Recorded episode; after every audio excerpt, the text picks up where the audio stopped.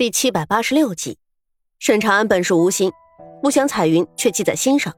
这一日，他谢过之后，便转身离去。然而刘子诺还在月子中，他便主动找上沈长安，说自己原先的差事做不下去，让沈长安把自己调到身边。我一个男人素来省事，不需要有人贴身伺候。沈长安现在一心都扑在刘子诺的身上，怎么肯让身边有个外人？彩云不死心，便说：若是沈长安不用他伺候。那伺候刘子诺和孩子也心甘情愿。少爷，那日可是你说要帮我安排的，现在连你也不管我，我这在沈家就待不下去了。一个男人总是见不得小姑娘掉眼泪，沈长安无奈，只得应下了。那好吧，子诺现在身子虚弱，身边多一个照顾也是好的，你就留在我这里照顾我的夫人。彩云这才破涕为笑。他现在一心都在沈长安的身上，若能日日相见，定然会有机会。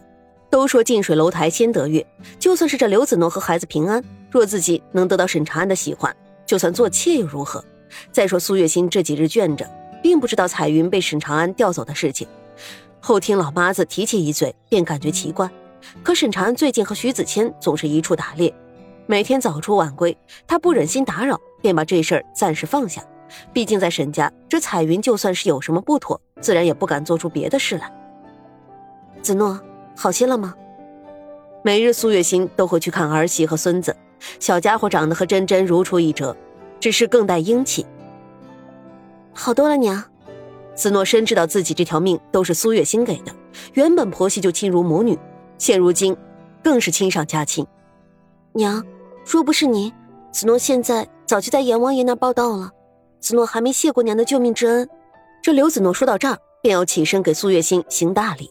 苏月心连忙将他扶住，笑着开口道：“都是自家人，你我之间还客气什么？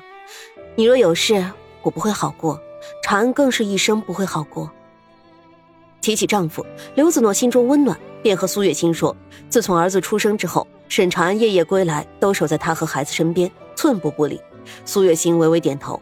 看着子诺温婉贤惠的样子，他当然明白长安对子诺的感情。可有些话，做娘的不得不提醒一句。犹豫再三，苏月心终于开口：“子诺，有句话，娘不知道当说不当说。娘，你也说了，一家人不要见外。你有什么话尽管说，就算是指着鼻子骂我，我也绝不会记恨娘的。傻孩子，娘怎么会骂你呢？只是这件事本是你们夫妻之事。”娘羞于开口罢了。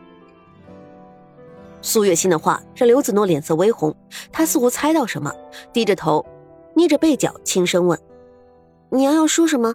您说吧，子诺听娘的。”子诺，你生产虚弱，出血过多，身子需要休养，且那一日你腹中有伤。苏月心想起那一日的事情，便觉得后怕。她看着儿媳，心疼道：“这些天你必须好生养着。”就算是长安，也不能影响你的休息，更不能。他顿了顿，继续说：“就算长安有了男儿的心也罢，你可不能依着他行夫妻之事啊。”刘子诺娇羞的点头：“娘，我知道，长安这几日也只是守着我和孩子，没有做别的。这几日倒是放心，只是你们感情好，过不足半月，他定然会有想法。到时候你一定要听娘的。”足月之后再看身体状况。刘子诺虽然娇羞，却也知道苏月心是为了自己好。而站在门口的彩云听到这话，下意识的咬住嘴唇。都说女人要趁虚而入，这沈长安和刘子诺现在不能行夫妻之事，若自己能抓住机会，怕是事半功倍。彩云，你站在那儿做什么？苏月心下意识的看着门口的彩云，突然开口问道。彩云一愣，赶紧解释。夫人，我看您和少夫人在说话，便不敢进来。这不，我去煮了鸡汤莲藕，就想给少夫人补补身子呢。哦，端进来吧。苏月心对彩云的芥蒂依旧还有，可彩云毕竟年轻，又走投无路。她身为这府上的主子，有些话自然也不能说得过分。刘子诺看出苏月心对彩云不够信任，心想娘定然是太过关心自己，所以才会事事谨慎，不想让苏月心为自己分心太多。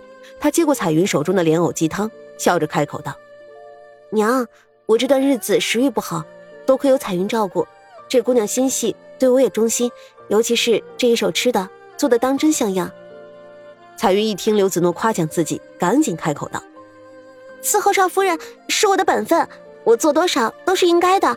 少夫人，你赶紧尝尝鸡汤，看看味道怎么样。如果不合适，我再去厨房重新给您煮。”刘子诺喝了一口，便连连点头：“好喝，这鸡汤炖得入味，而且一点都不油腻。说来也怪了，我生珍珍的时候是不喝鸡汤的，但是你炖的，我倒是喜欢。”看儿媳妇有胃口，苏月心也放心不少。彩云的手艺确实极好，虽然年轻，厨艺倒是很有研究。你这厨艺是跟谁学的？我爹。彩云连忙回道：“不敢隐瞒夫人，我爹原本是个厨子。街坊四邻但凡家中有事要摆上几桌，都要请我爹过去做菜。